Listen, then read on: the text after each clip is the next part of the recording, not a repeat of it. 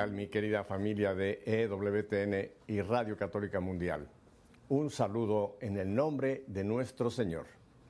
Nos vamos a mi país, a México, y vamos a una bellísima, bellísima ciudad que su nombre ya dirá todo, Guadalajara, donde tengo el gusto de tener en este día a Fray Leobardo Heredia, que pertenece a la Orden de los Frailes Menores y cuyo oficio dentro de la iglesia es el exorcismo, de lo cual hablaremos más adelante. Pero primero que nada, quiero darle la bienvenida a Fray Leobardo. Fray Leobardo, muchísimas gracias por haber aceptado esta entrevista aquí en EWTN y Radio Católica Mundial. Mucho gusto y muchas gracias y estoy así alegre, contento de estar con ustedes, EWTN y la radio y no es la primera vez en esta, en esta estación y lo hago con gusto, para la gloria de Dios. Bueno, que sea la primera de una serie, porque el tema que vamos a tocar quizá requiera varias otras entrevistas en un futuro. Pero antes de que entremos en materia, Fray Leobardo, eh, háblenos un poquito de usted, ahora de Leobardo, antes de ser Fray Leobardo. Cuéntenos usted dónde nace, su familia, en fin, un poquito para que la gente lo conozca ya personalmente. Gracias, con mucho gusto. Es muy larga mi vida, pero y muy interesante para mí porque se ve la mano de Dios y de María Santísima. Pero tengo, nací en 1960, el 21 de mayo, aún recibo regalos, hace poco fue mi cumpleaños, todavía puedo, puedo recibir regalos cuando gusten. Y entonces tengo 62 años más de vida, gracias a Dios, pero nací en una familia católica, somos 15 hermanos, 13 hermanos y dos hermanas, nada más, dos hermanas. Son de las más chicas, acaba de morir en marzo. Mi hermana más chica, la flaquita, le decía, murió.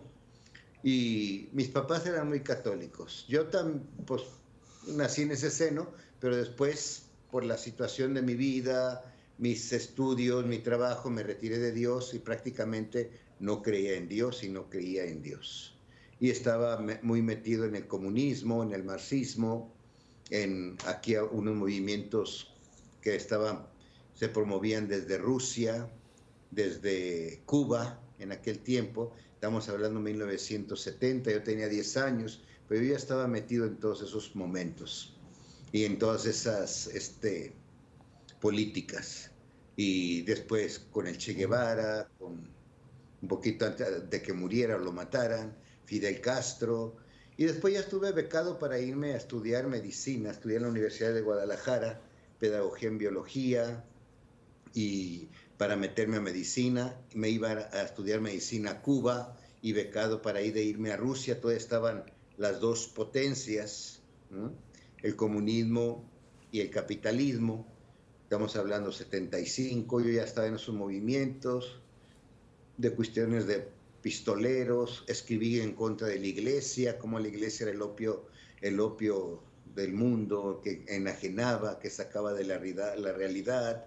Y teníamos todo eso, yo era de los líderes, escribía los panfletos y obras de teatro en contra de la iglesia, en contra del capitalismo.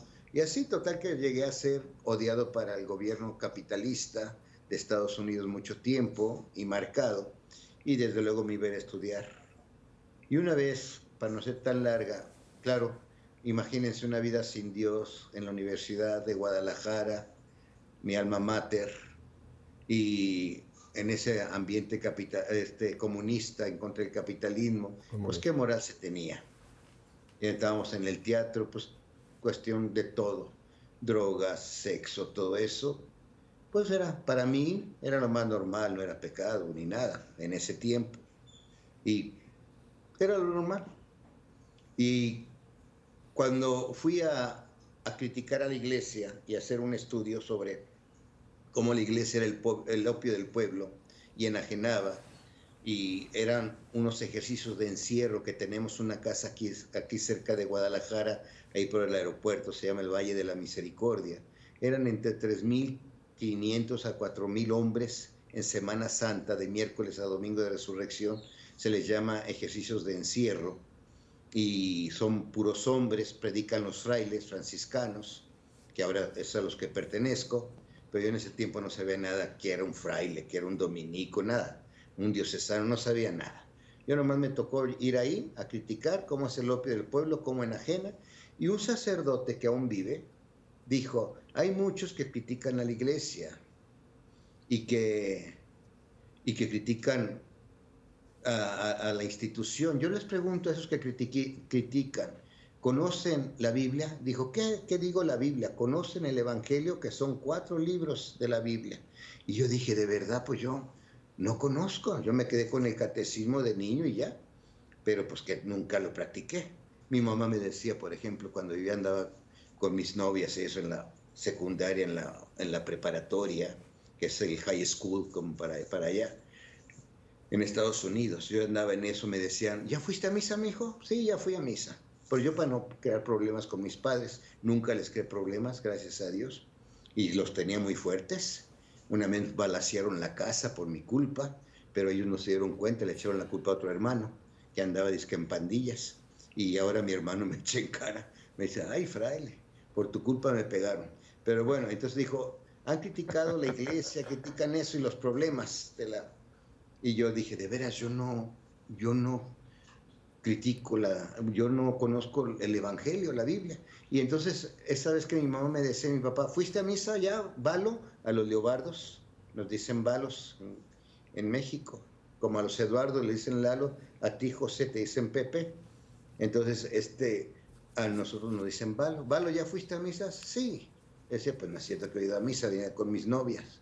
Y luego me dicen, y ¿De qué se trató el Evangelio? Le decía, otro milagro de Jesús.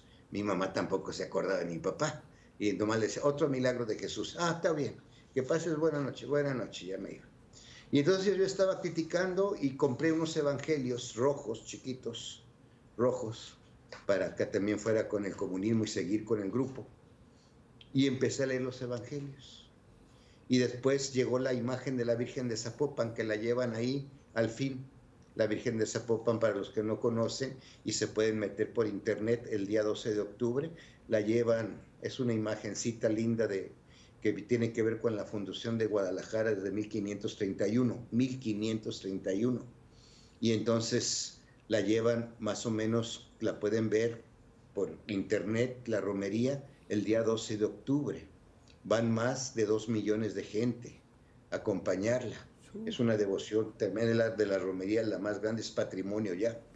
Total que la llevaron y yo sentía algo, como estudiaba psicología infantil y eso, dije, no, esto no es una, no es una esquizofrenia pública o algo, sino sentí algo raro. Me confesé, pero yo me acuerdo que hacían la fila y yo decía, pásele hermano, porque todos se dicen hermanos como franciscanos pero yo no sabía que era un franciscano. Entonces, pásele, hermano. Hasta el momento que llegué solo con el confesor y ya no había nadie, pasar otro hermano. Y él llegó y yo, yo estaba sud y sude y no respiraba y me hinqué ante el padre que todavía vive, se llama Fray Javier Benítez, y me dijo, tranquilo, respira, tranquilo, respira. Y yo tenía, Pepe, hermanas, hermanos, más de 20 pecados y fuertes de andar en esos movimientos, armado y todo. Y le dije, padre, no me acuerdo de mis pecados, pero tenía como 20 nomás. Le dije, tú tranquilo, ¿cuántos te acuerdas? Ya Dios te los perdonó. Me acordé como de cinco pecados. Por eso, ahora que la gente llega conmigo, bueno, con Jesús a reconciliarse y me dice, no me acuerdo de mis pecados, entiendo muy bien esa frase. Porque yo lo viví y si se te olvidan los pecados. Yo temblaba, sudaba, todo. Y ya, y cuando ya me confesé sentí, no sé qué una liberación. Pero yo seguí de todos modos dentro del grupo comunista, el teatro, todo eso sí. Y, ya después de, ese tiempo vi un letrero en la Basílica de Zapopan que decía, ¿quieres ser franciscano? Tú, tú, apúntate. Y ya quieres ser franciscano. Y así fue. Entonces, nomás lo apunté y yo seguía yendo a la universidad ahí cerca de, la Basílica de Zapopan, le dicen los Belenes, comenzaban en ese tiempo. Y una vez que no hubo clases, hablé por teléfono y ya marqué a ese número de vocaciones al templo de San Francisco de Guadalajara, donde le dicen aquí en Guadalajara los dos templos, en el centro. Y entonces marqué por teléfono y dice, no, ya no el padre, el padre Román ya no es el encargado, ahorita es el padre Junípero, Fray Junípero acaba de llegar, pero no es, ah, mire, va llegando, ya me habló el padre, me no, espérate, malo, vente, y me, me llamó luego, luego, y yo fui a las oficinas, ahí en el centro de Guadalajara. Y ya que estaba ahí, le dije, padre, tengo todos estos pecados que ya confesé, pero quiero ser franciscano, quiero estar como de ustedes, ¿puedo? Y pero yo no sabía que era un diocesano, un franciscano, un dominicano, un jesuita, no sabía nada.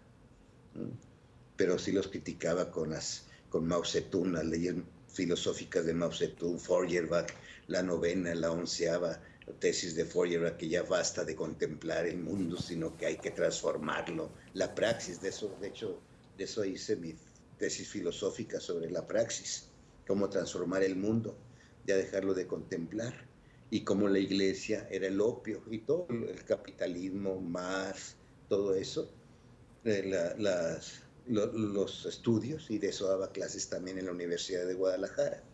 Y así me fui metiendo y el padre me fue llevando, me dijo, si quieres ya al seminario, me esperé otro año, pero al siguiente año entré, se murió mi papá, y me dijeron, si quieres, puedes esperarte, no, ya vámonos al seminario. Mi papá murió, murió el 30 eh, el, el, 30, el 30 de junio, julio, y, yo entraba en agosto, 29, y entraba en agosto, el, 2 de agosto, el día de la, de la porciúncula, entraba al seminario y entré. Y así fue como comencé mi vida en el seminario y a gusto, contento, pero con mucho, con mucho inquietud de saber, de conocer. Y fui conociendo me enamoré de San Francisco de Asís, de Santa Clara, y sigo enamorado, conociendo que, no, que, lo conozca. Ya empecé todavía más, porque el franciscanismo, más que conocerlo, se vive, porque el franciscanismo se enriquece cada vez más, que yo vivo el Evangelio, enriquezco el franciscanismo. Y toda la, toda la familia franciscana, que es mucha, o somos muchos en el mundo. Y así fue, entré, y cuando estaba para irme al noviciado que me van a dar el hábito. Mi mamá me llevó, que de Dios goza, me llevó a la Basílica de Guadalupe, de allá México, a tu tierra. Me llevó y, fuimos. Yo no dije nada y yo entré al, noviciado. Y antes de ordenarme sacerdote, ya, perdón, después de ordenar sacerdote, mi mamá se puso muy grave, ya estaba muy enferma. Y, yo nomás le pedí a Dios, déjamela, que me vea ordenado sacerdote, Madre Santísima de Guadalupe. Yo te prometí que si me, que si me dejaba, que, que mi madre me viera sacerdote, te la iba a llevar a la basílica. Y sí, me ordenaron. A los seis días, siete, aquí en el San Francisco estaba celebrando para mi cantamisa el 7 de, el 7 de, agosto y estaba celebrando. Soy muy malo para las fechas. Con esto les voy a decir algo hace como dos años y medio, tres, me, mandó el, me mandaron a hacer un, exorcismo mayor aquí, cerca de aquí. Yo les digo en un lugar que se llama ¿Qué te importa? Con un, con un padre que se llama ¿Qué te importa? Me mandó a hablar el obispo que se llama ¿Qué te importa? Para no decir los nombres, ¿verdad? Así les digo. Y entonces me mandaron y les dije, y, y estaba, y terminé, terminé el ritual del exorcismo y bueno, Jesús, yo. Y entonces ya no, no salía. Estaba el psicólogo, el psiquiatra, los paramédicos, el doctor, todos estaban las religiosas haciendo oración y no termina. Entonces siempre llevo una imagen de la Virgen de Guadalupe que está nomás así, sus manitas así, nomás de bulto así, y la llevo y la pone uno del equipo que está haciendo oración. No pueden ver, los endemoniados no pueden ver la imagen de la Virgen de Guadalupe, no la pueden ver. Les les incomoda, les molesta, les inquieta, y nomás con la vida así. Y entonces yo le dije, madre, ¿quién es? Le dije en ese momento, ya que había terminado. Y me dijo, estás luchando contra un serafín, Lucifer, un Lucifer, un serafín. Después veremos eso.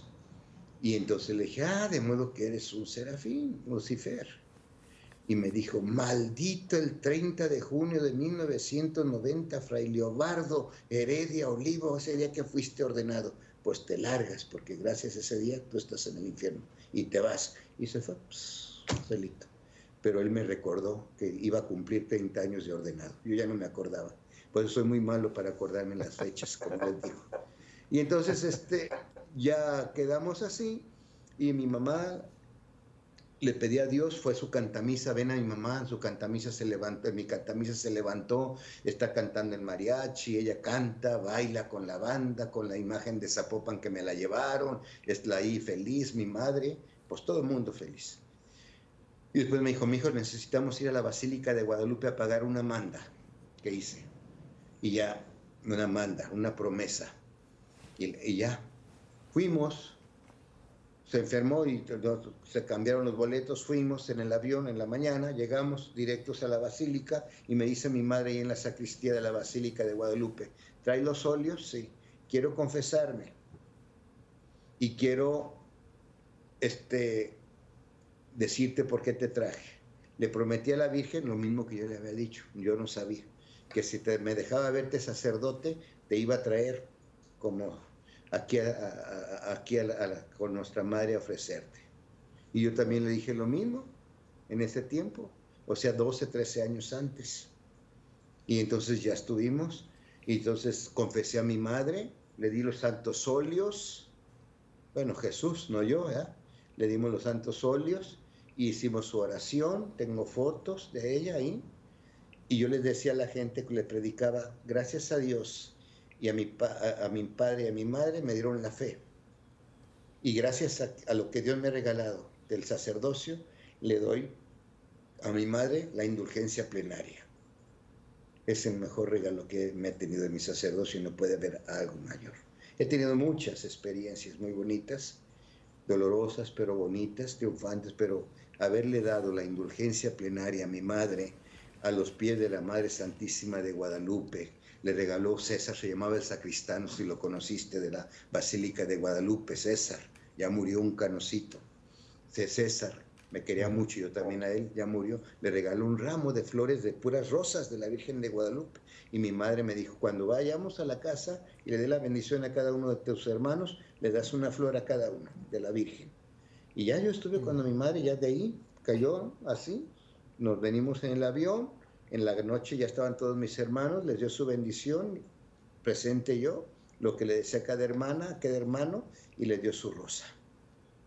Es lo más hermoso que he tenido en mi sacerdocio, recién ordenado, que me regaló. Después vendrían más cosas o vinieron más cosas muy pesadas, pero aquí estoy.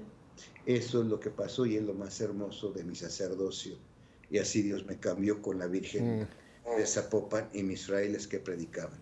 Y las oraciones, sin duda, cada vez que oigo por la conversión de los pecadores y que oigo y oremos para que el Señor llame más vocaciones, yo digo, ahí estaba yo. Porque yo, pues no, yo no creía nada de eso. Yo andaba afuera, andaba en droga. Bueno, droga nomás, antes de ser fraile utilicé marihuana muy poquita y morfina, fue todo. Y en el teatro demás, la cuestión, los imagínense, sin moral y sin nada. Entonces imaginen todo lo que se hice o pasé. Pero pues aquí está. Es Dios quien llama. Y Muchísimas gracias. Muchísimas gracias. Y así, no sé si hay Muchísimas gracias, Fray Leobardo, por habernos abierto su, su, vida. Le tengo, le tengo algunas preguntitas. Voy a ir un poquito hacia atrás en, en esta eh, pequeña biografía que usted nos ha regalado, que es hermosísima. De estos eh, eh, gran cantidad de hermanos con solamente una minoría de mujeres, cuando usted em, empieza a, acercarse, a darse cuenta de, quizá la llamada del Señor, llamémoslo así, ese deseo de unirse a los franciscanos, ¿qué pensaron el resto de la familia? ¿Cómo, cómo reaccionaron a ese, a ese cambio que seguramente ellos notaron que se estaba produciendo en Leobardo, Fray? Sí notaron, porque yo diario iba al, periódico a comprarlo al mercado ahí cerca de la parroquia y yo pasaba y yo siempre me peleaba con los curas. Decía que, para, que, a quién se le ocurría estar allá en un rincón con una cosa, con un batán, con una bata así como Lola Beltrán, decía yo, y que le echaran humo como si fueran los cavernícolas, decía el padre Rufino en paz descanse, y nomás se me quedaba viendo. Le dije, ya basta de explotar al pueblo, ustedes son unos opilotes y esto, y nomás se me quedaba viendo y pasaba. Y ya, ya después, ya no, ya después lo saludaba. ¿Cómo está, padre Rufino? Bien, ya murió, el padre Lupe ya murió, eran nuestros párrocos. En ese tiempo, después me di cuenta.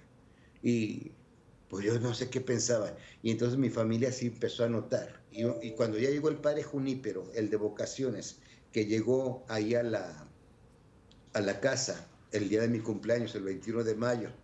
Fueron y mi mamá tenía, tenía ese detalle siempre de prepararle el alimento preferido a su hijo el día de su cumpleaños. A mí me, contaba, me encanta la morisqueta, que es de Michoacán, mis padres eran de Michoacán, y tostadas de mole con pollo mi gelatina y siempre me la tenía mi mamá. Y llegó el padre Junípero, que era el encargado de vocaciones. Todavía vive, lo acabo de ver en Guadalupe, Zacatecas el mes pasado.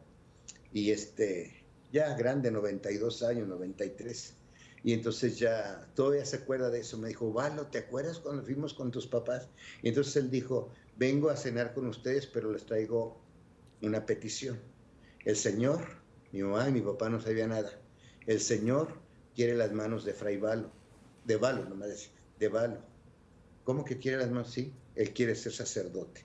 Yo no quería sacerdote, yo quería ser nada más fraile. Pero el padre me dijo, no, tú vas a ser muy buen sacerdote, confesor y esto. Yo creo porque me gusta mucho el chisme o no sé por qué. Pero bueno, pero yo, él, gracias a él decidí ser sacerdote. Y entonces ya me dice, mm, le dice a mis papás, y las manos de Valo, de Fray Valo, las quiere Dios para su altar para su cuerpo, su sangre y para perdonar pecados y para ungir. Y vengo a pedir las manos, las manos de él para ser sacerdote. Pues mi papá, mi mamá, pum, mi mamá feliz. Mi papá, como que no, pero mucho respeto, siempre mi papá. Y dijo, porque él me conocía bien, él sabía bien de mí, un poco, pero siempre me respetó. Y él sabía que, que pues yo iba muy bien en, en los estudios siempre saqué muy buenas calificaciones, primer lugar, todo. Nunca les di problemas, como les dije. Y entonces mi papá dijo, si te quieres ir, bueno, y al poquito tiempo, eso fue en mayo, él murió en julio. Y, pero se fue feliz. Y después mi mamá murió después de que me ordené. Mi papá antes de que entrara, pero sí les cayó como una, como una novedad, no, no lo esperaban, no lo esperaban. Y así fue. Fue mi padre, pidió mis manos y mi papá dijo, él quiere, adelante. Eso fue. Y ya. Le pidió, lo, pidió como cuando van a pedir a una novia o a un novio. Así fue. Cuando se va a pedir una, una novia. Y, ahora mi siguiente pregunta también, y con todo ese grupo de maleantes, esa gente, los comunistas, toda esa, esa banda con la que usted se reunía, cuando empezó usted a tener este cambio, ¿ellos cómo reaccionaron? ¿Qué pensaron? ¿Que se había usted vuelto loco? ¿Un mojigato? no, me seguían viendo. Pues, es que yo era el líder, era la cabeza me, tienen, me, tenían, me tienen mucho respeto. Todavía mis camaradas, dicen. Mis camaradas todavía me chatean, me respetan, me dicen fray, me visitan hacia algunos. Otros los mataron, quedaron mal, les hicieron, en aquel tiempo, ustedes saben, tú somos más o menos de la edad, jóvenes, pero sabes cómo se hacían los coco wash, los lavados de cerebro y los perjudicaban. A mí, gracias a Dios, no me molestaron para nada. Pero a otros sí los molestaron mm. y los perjudicaron y hasta los mataron. Desaparecieron. Esa era la, la, purgas famosa, las purgas que se hacían.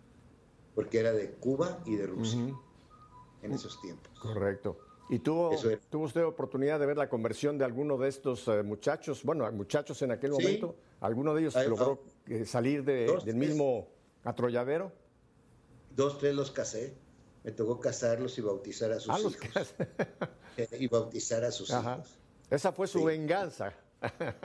sí, ahora me van a demandar por,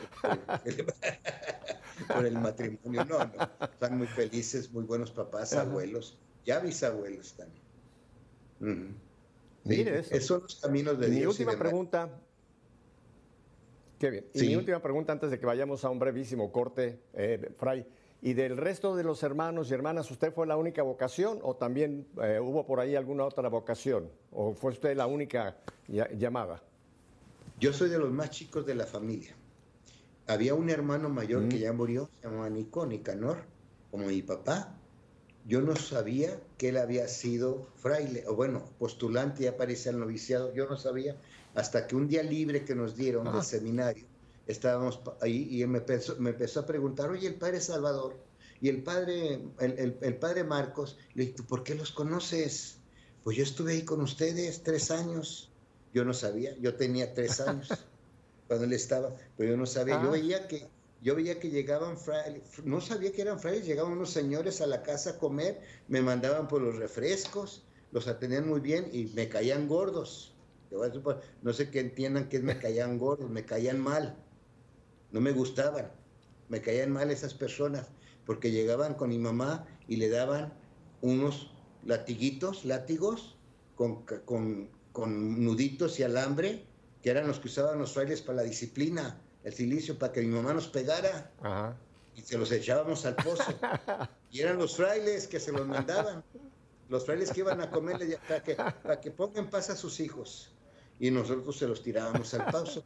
Pero después me daba cuenta que eran las disciplinas con que los frailes rezaban el Salmo 50 los viernes, se nos chicoteábamos ¿ya? y se los daban a mi mamá y por eso me caían mal. y así fue como conocí que a, los frailes y que supe que un hermano mío quiso ser fraile, pero yo no me di cuenta. Eh, pero así nada más es.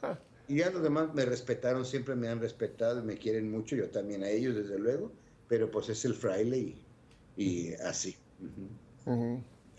Pero, y una, una, última pues pregunta antes de que vayamos a este brevísimo corte, Fray.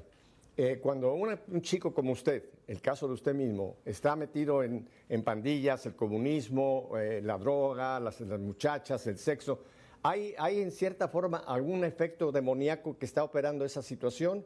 ¿Se puede decir que hay una especie de influencia demoníaca en, ese actuar de un chico como el que mismo que usted nos acaba de describir? Sí, desde luego. Como dicen, cuando el león come la carne, ya la come y la va a buscar. Cuando, nunca, de los 32 años, nunca de sacerdote he estado en una parroquia mexicana. Nunca.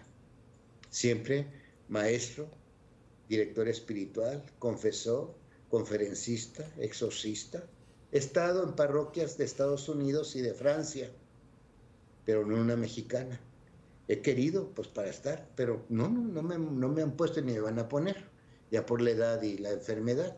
Pero este, pero yo les decía en el seminario, a veces es mejor no haber probado la carne que haberla probado, porque la tentación es más fuerte. Y como acabamos de ver en el, en el Congreso de Exorcistas que tuvimos hace dos meses en México, en, el, en el, en el seminario de, de, la, de la Arquidiócesis de México en Tlalpan, qué hermoso está, muy hermoso seminario. Ahí tuvimos el, el, Congreso de Exorcistas Internacional. Y este decía uno de los exponentes, nos recordaba sobre lo de Santo Tomás de Aquino, cómo el demonio te va a atacar en las pasiones que tienes, que sabe que te dominan o te han dominado, pero hasta, hasta eso, la pasión, la imaginación, la ilusionación, la, eh, este, la, la, cuestión de la de pues de tú imaginarte, tú desear, pero hasta ahí, pero no va a entrar hasta el entendimiento ni hasta la voluntad. Pero si ya estás minado por ahí, ya estás débil por ahí, pues es fácil que te pueda hacer caer por ahí en cualquiera de, esas, de esas cosas. Y sí, sí, no es que te ataque, sino te va a tentar. Es el tentador principal. Es el padre de la mentira y el tentador. Y te va a atacar. Pero ahí es donde tiene, como estudié espiritualidad sistemática, a, sistemática y pedagogía en la oración, pues sobre eso.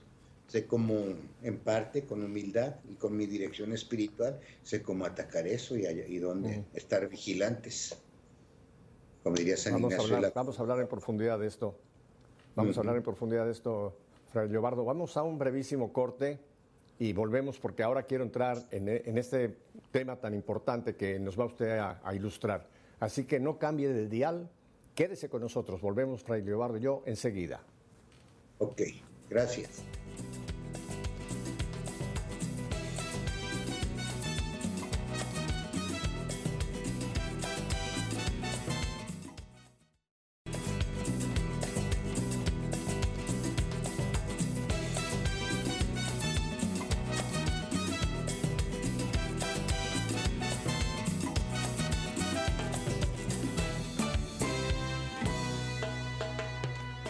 Fray Leobardo, hay dos textos de la escritura que yo los quisiera poner ahora aquí sobre la mesa, digámoslo así, para darle pie a que usted nos hable de esta situación.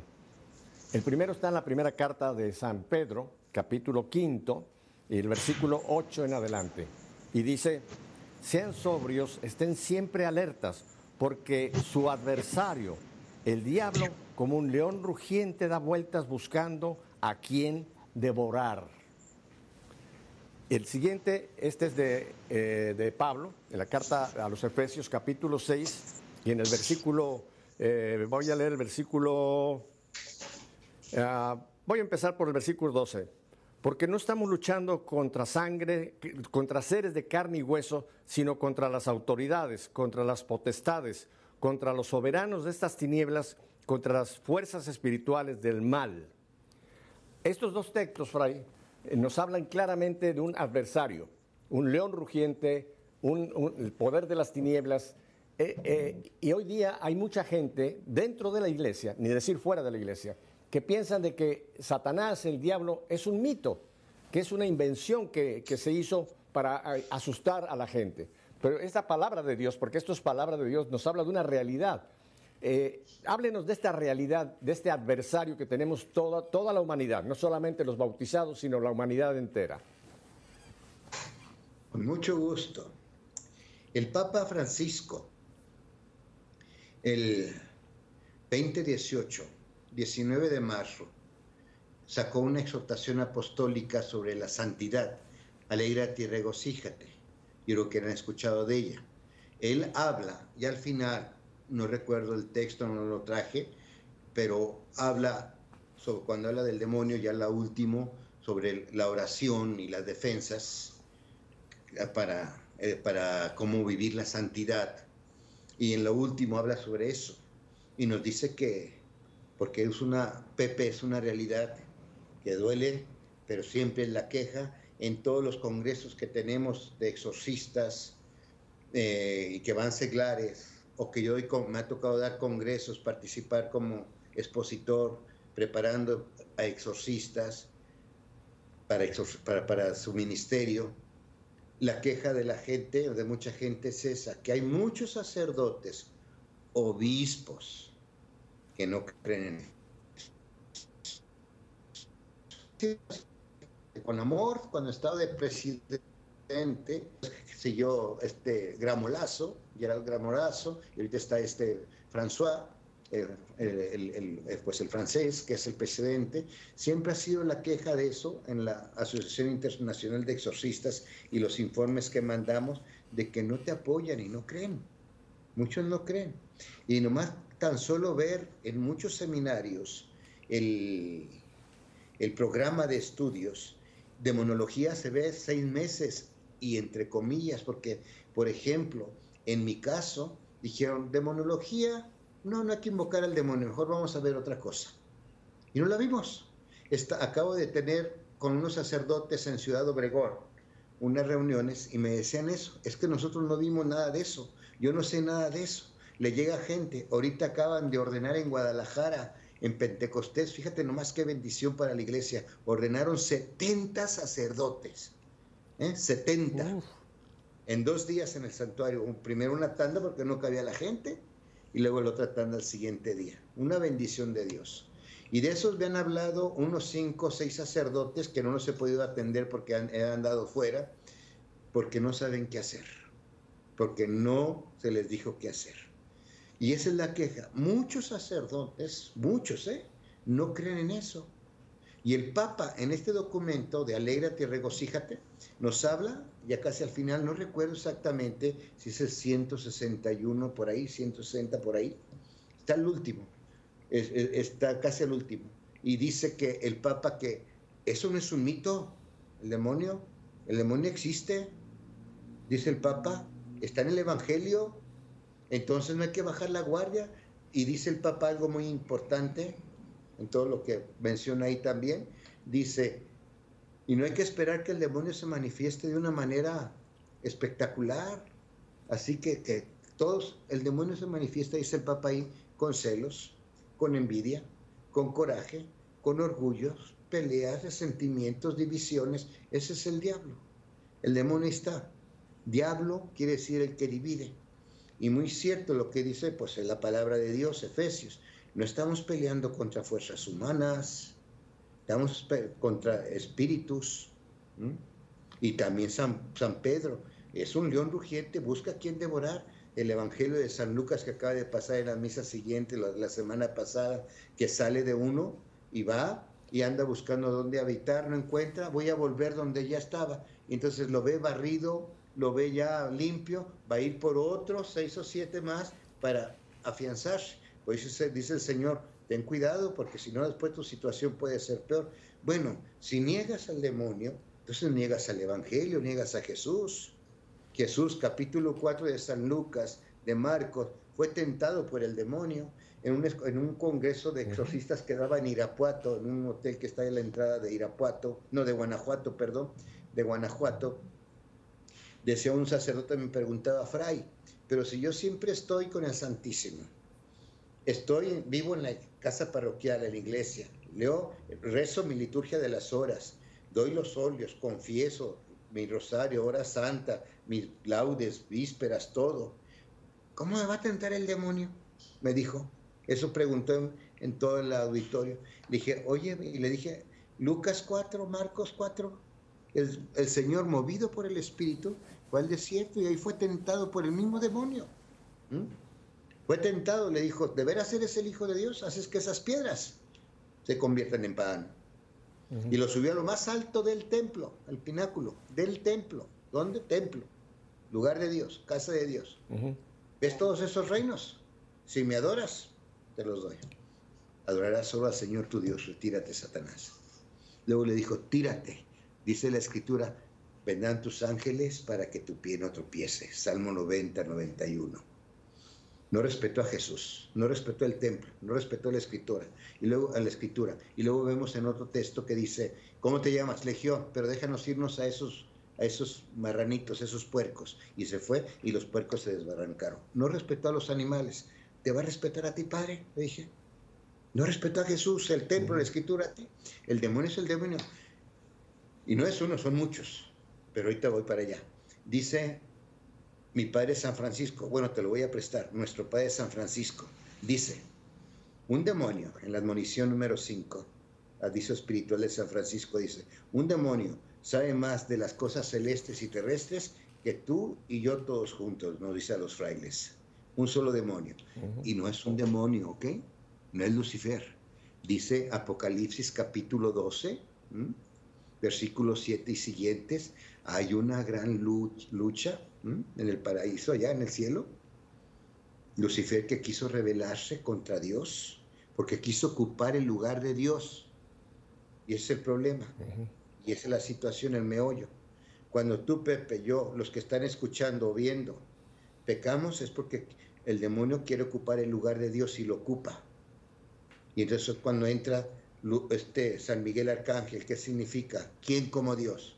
Y lo expulsa los expulsa. Pero dice que expulsó un tercio. Si eran 300 millones, expulsó 100 millones. Y los otros 200 se quedaron en el paraíso. Y de esos 100 millones, Pepe, andan pululando, dice capítulo 12 del Apocalipsis, versículos 16, 17, andan pululando para hacer caer a los que quieren vivir los mandamientos del amor, tú y yo. Y si tú y yo, cuando estamos más cerca de Dios, es cuando más somos tentados por los demonios. Y en esos demonios hay nueve serafines, querubines, arcángeles, ángeles, trono, dominaciones, principados, potestades y virtudes. Y esos son diferentes. Cada uno tiene diferente actuación. Y son los que andan pululando y son los que hacen, porque están llenos de tanta soberbia y de tanto enojo, porque tú y yo pecadores. Bueno, tú más que yo, no, no te creas, pero bueno, pues somos pecadores. tú y yo pecadores, ellos ya están condenados. Tú y yo podemos confesarnos, arrepentirnos y ganar lo que ellos perdieron por su soberbia. Y entonces eso es lo que pasa. Y entonces por eso no estamos luchando contra, contra fuerzas humanas. Tienen mucho poder, y por eso tenemos que prepararnos para eso. Y estar preparados. Y la iglesia nos deja los medios para prepararnos. Los sacramentos, la oración, la palabra de Dios, ¿sí? Y los sacramentales. Eso tenemos. para prepararnos. ¿Queda claro? Fray, eh, yo creo que es importante que todo el mundo nos demos cuenta de que no solamente cuando vemos a una persona que está en pecado o que esté en algún vicio o que esté lejos de la iglesia o alguien que se declare ateo, pensar que esa persona, esos son los que está atacando el diablo. Yo creo, usted lo acaba de apuntar, todos somos sujetos de, de ser atacados, todos, empezando por el Papa. Bueno, si lo fue el mismo Señor, ¿quién no va a ser tentado por el diablo? Él quiso tentar al mismo Hijo de Dios, nos va a ser tentado. Lo tentó. Eh, ¿Cómo una persona puede discernir en su vida cuando empieza a ver una acción, no, digo ya una posesión eh, total, sino una influencia demoníaca? ¿Cómo podemos discernir esa acción del, demonio en la vida personal de cada uno, Fray? Bueno, hay, Pepe, hay lo que se llama influencia demoníaca y perturbación demoníacas. ¿eh? La influencia demoníaca es cuando está el ambiente, el pecado, las drogas, el sexo, todo eso, pero también persona. Y perturbación demoníaca, ahorita iba a decir persona para meterme. Y perturbación demoníaca es cuando el demonio quiero está ocupando todo el lugar. Me voy a explicar. Cuando han venido a que asesore hermanos exorcistas o algo, yo siempre les digo, Nunca entren a tanto detalle o tanta pregunta con las personas. Si la persona ya te dijo, fui con un brujo, con un espiritista, un santero, uno de magia blanca, magia roja, magia negra, fui, ya. Mi mamá me consagró al demonio, ahora que estuve en, en Puerto Rico, va mucha gente de Puerto Rico, algunas de, de, de Santo Domingo, de República Dominicana, están cerca. Y ahí Haití hay mucho espiritismo. Y mucha gente consagra a sus hijos al demonio, a Satanás. Y entonces para tener éxito. Y entonces ya cuando te, dicen eso dices, ah, esto va a estar fuerte. Porque sí, ya consagrado y hay que hacer la oración de liberación. Entonces, eso se llama perturbación demoníaca y las hay. Pero quería decir esto. Les digo, no entres en tantos detalles les digo a los padres, ya con lo que te hayan dicho con eso, porque la gente te va a decir, ah, espérese, que también cuando era niña, ah, es que también mi tía esto, ah, es que también acá aparece esto, ah, que me, aventaron una cabeza de pollo con alfileres y que me hicieron una estrella de, de seis de seis picos con, con cal y en medio una gallina negra y que encontré un feto, esto, ya no tantos detalles, porque de quién estás hablando. ¿Mm? Espérese que también, espérese, también me voy, ¿y de quién estás hablando? Y eso es lo que quiere él, que hables de él, del demonio. Entonces ya, ya sabes lo que hay, vamos a hacer la oración que tienes que hacer, la indicada, que está en el ritual, en los rituales, haz esa oración y ya. No, no, no entres a tanto, padre, pero espérese, déjale, digo, ya no tienes por qué entrar, porque si no sigues hablando del demonio, del mal, sus poderes, porque ahí es lo que voy y entonces le estás dando el lugar a él y quién como Dios. ¿Me explico? Y por eso la gente, mucha gente, se desvela hablando de películas de terror, viendo películas de terror, leyendo novelas de terror. ¿Y donde quién es, quién es el principal, el protagonista? ¿Quién lo es? El demonio. ¿Por qué no hablábamos de Jesús mejor? Cuando yo voy a dar talleres de oración, porque esa es mi, mi especialidad, podemos decir, maestro de oración, trabajé con Nachito de la Rañaga, en paz descanse, de Dios goza, con el padre Rafael Checa, Luis Jorge González, muy lindo, los quiero mucho, todavía él vive, ya la raña, este Checa ya murió, y Rafael Checa. Y total, con ellos estudié de maestro de oración, pedagogía en oración. Voy a dar talleres de oración se va a venir Fray Leobardo. Y ya nomás porque saben que soy exorcista de la Asociación Internacional, el mismo morbo, pero es Dios quien se vale, me los lleva, pero yo no hablo nada de eso. Al último les hago una oración de liberación, protección y sanación. Pero tranquilo, no creas que con mucho aspaviento y todo, porque con humildad te lo digo, 25 años, sé cómo trabaja el demonio. Y eso, y, él, no, ni le hago el esquema, hasta que ella llegue, vea la situación, ahí, porque yo, pues, en la experiencia que Dios me ha dado en eso, en muchas partes del mundo, porque me ha tocado en Estados Unidos, Europa, en Córcega, Roma, Bélgica, en varias partes que he estado, en todo México, Centroamérica, y me ha tocado eso, pues ya agarras experiencia y sabes, y cómo manejar con la ayuda de Dios y la oración, pues la experiencia de cómo manejar las situaciones para evitar la perturbación demoníaca o la infestación, porque es lo que quería que ya llegar, Pepe. Así como yo, tú y todos los bautizados tenemos dones, poderes que Dios nos ha dado para el bien de la iglesia. Cuando yo digo, este es mi cuerpo, este es mi sangre, no es la de Balo, es Jesús. Yo por la autoridad que me te perdono tus pecados, no es Balo quien perdona, es Jesús. Yo estoy prestando a Jesús, soy su instrumento. Tú puedes tener el don de la predicación, del consejo, para el bien de la iglesia, la profecía, la visión, don de lenguas, que es el de los menos importantes, pero todos tenemos el don de la caridad y del amor, que es lo que hay que trabajar. Y es un don, y tenemos ese poder que Dios nos lo da para el bien de la iglesia, para hacer las obras las, obras espirituales, las materiales, y las, corporales y las espirituales. Siete y siete. Y a practicar el amor, que es de lo que vamos a ser juzgados. Eso lo tengo y me lo da Dios. Y te lo da Dios. Así, porque tú te consagraste a Dios, eres bautizado, yo también. Y yo como religioso y sacerdote, como consagrado y sacerdote también. Pues así hay gente que también se consagró al demonio.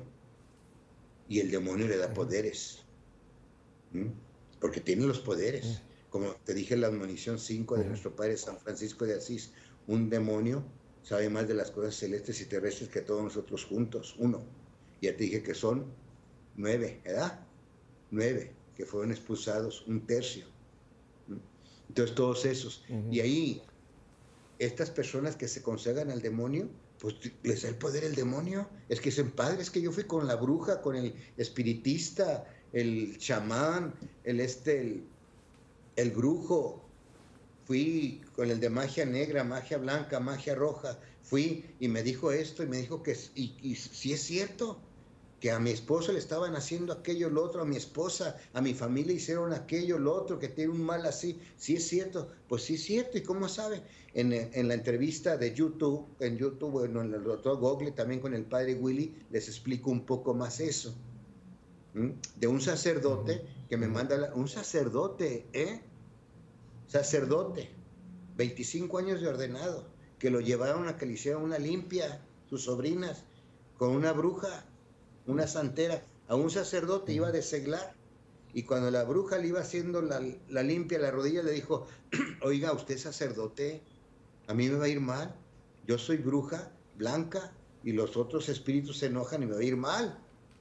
Pero dijo, pero me dice, pero ¿cómo supo, Valo? ¿Cómo supo esta mujer que hace más de 15 años en ese pueblo, esa mujer vestida de este color, de este color, me dio un pan y ahí me, me, hizo un mal, un maleficio se llama, un maleficio con maldición, las dos cosas. Porque esta mujer quería tener relaciones sexuales con el padre y el padre dijo que no, pues que era sacerdote y cómo. Le dije, de mí te acuerdas que me vas a rogar y vas a venir a buscarme. Pero dice, pero ¿cómo supo esta mujer? No es esa mujer, Pepe. Es el demonio que le da ese poder. Y pero eso ya es un don magnífico acá. Pero, por ejemplo, si tú y tu esposa o tu hijo, tu hija, se enojan, en ese momento de coraje, los demonios que andan pululando se meten y te van a meter más coraje, más resentimiento. Y vas a decir, bueno, ¿y por qué le tengo tanto coraje a esta persona? Si nomás son cualquier cosita, porque lo van alimentando y lo vas alimentando, y no eres tú, son los demonios que se van infestando. Ya está la infestación y te siguen perturbando. Y eso es. Pues es porque tienen tanta venganza. una pregunta, En, los pocos minutos que ya, que ya me queda, Fray Eduardo. Y la gente que está apasionada con esta corriente de la nueva era, en la música de la nueva era, eh, los, esta angeliología, estos cristales, todo este, todo este esta parafernalia que hay de esta nueva era, son también canales para, abrir, meternos en, problemas con el maligno, ¿verdad? Son canales y ventanas. Pero mira, Pepe, por ejemplo, hay muchas cosas que se van a otro extremo, otras corrientes. mm, con todo mi respeto para grupos de oración carismática y todo, donde quiera quieren ver al demonio. Aún en la cuestión naturista, las donde te ponen las agujas, los chinos, esas cosas. La cuestión es cuando estas cosas se espiritualizan. ¿Qué es espiritualizar? Que ya les das como fuerza, como si fueran dioses, y les das lugar de Dios. ¿sí? Las espiritualizas. Y eso puede ser hasta la ciencia. Un caso muy sonado que tengo yo de una, una amiga que le hicimos una oración, que le iban a operar de un tumor en el cerebro en Houston. Lo operaron. Gracias a Dios salió bien, le hicimos oración, pidiendo la intercesión de Dios que ayudara, ayudara a los doctores, todo lo que es una oración de sanación por ella, de intercesión, quedó muy bien. Entonces una vez que llegó, que llegué a visitarla, estábamos ahí, llegó el doctor, el especialista que la operó, llegó y dice, mire, es Fray Valo, el que me hizo la oración. es que, ¿aquí qué tiene que ver Fray Valo y Dios? Yo fui el que estudié medicina de cáncer en el cerebro en España y en Alemania nuclear, Yo fui el que lo curé con mis estudios, no Dios ni Fray Valo. Aquí no tiene que ver nada. Es lo mismo. ¿Quién como Dios? Ya, la medicina, su ciencia, su conocimiento, Él es Dios. Que es donde ya nos llevan las películas de Harry Potter, El Señor de los Anillos, el New Age, todas esas cosas. Cuando, la yoga mal, mal utilizada, ¿ok? Espiritualizada, que te lleva a tener que ya es ella por sí misma la que te lleva a Dios. Que es lo mismo que podemos caer a nosotros los católicos en porque traigo la medallita de San Benito, ya por eso, ya por eso estoy libre de muchas cosas. Le estoy dando el poder a la medallita. Les dices cuando exorcizas y bendices el aceite, la sal y el agua. Padre, es cierto que le puede echar más agua y con esa agua queda 20 a la demás. No, pues se le echamos al lago de Chapala, aquí en Guadalajara o al océano, la sal y ya me ahorro mucho trabajo. Le estás dando el poder a la sal. Es lo mismo que cuando el New Age y todo le está dando el poder al demonio, a los demonios en ese sentido. Acá podemos caer a esos tipos y que se cae. Y que se hace, no, pues ponle más agua a la pila de, de, ahí para entrar, para que, para que te eches agua bendita. Ponle más agua ya está bendita la que está ahí. Le está dando el poder al agua, no a la oración que haces para el agua. No seas flojo, padrecito, frailecito. Haz la bendición como se tiene que hacer, el sacramental, así igual acá. Pero el problema es que sí es cierto, estas, estas corrientes se le abren ventanas al demonio porque le vas dando lugar al otro. No le das el lugar a Dios. No es Dios. ¿Y quién como Dios? Le hace lugar, el poder a tener una pulserita, un talismán. Eh, a esa música, a ese mantra, a ese chankra, a esa, ¿cómo se llama?, constelación, todo eso, y ya le das el poder. Ahí es donde entra el discernimiento. Creo que usted nos está dando, nos está dando una, una clave en el minuto que me queda, Fray, para discernir es si este, este, este asunto, este libro, este, este cristal, este aceite, si yo le estoy dando el poder a eso, estoy quitando el poder que le corresponde solamente a Dios.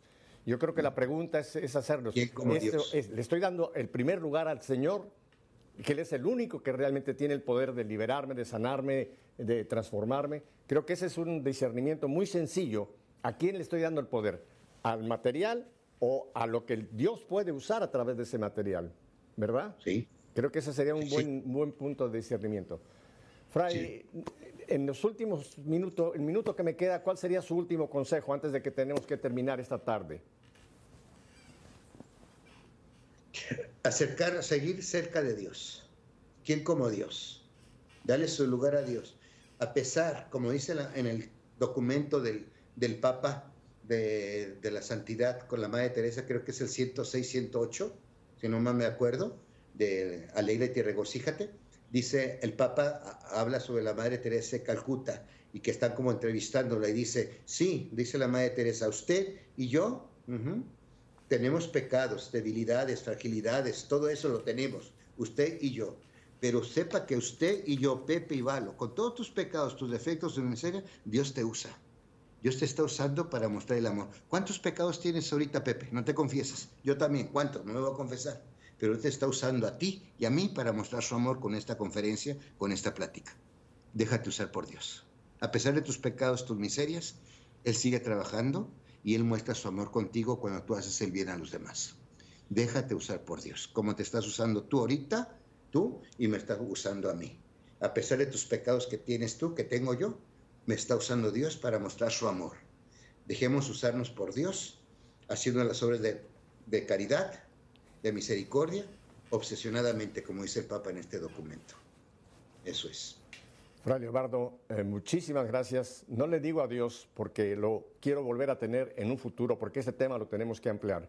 Así que le agradezco muchísimo que nos haya concedido este bellísimo tiempo y a ustedes, mi familia, creo que, creo que nos ha abierto una dimensión importantísima. Ya saben mi despedida. Si Dios nos concede una semana más de vida, volveremos la próxima semana para seguir haciendo esto, que nuestra fe sea una fe en vivo. Hasta la próxima semana. Bendiciones.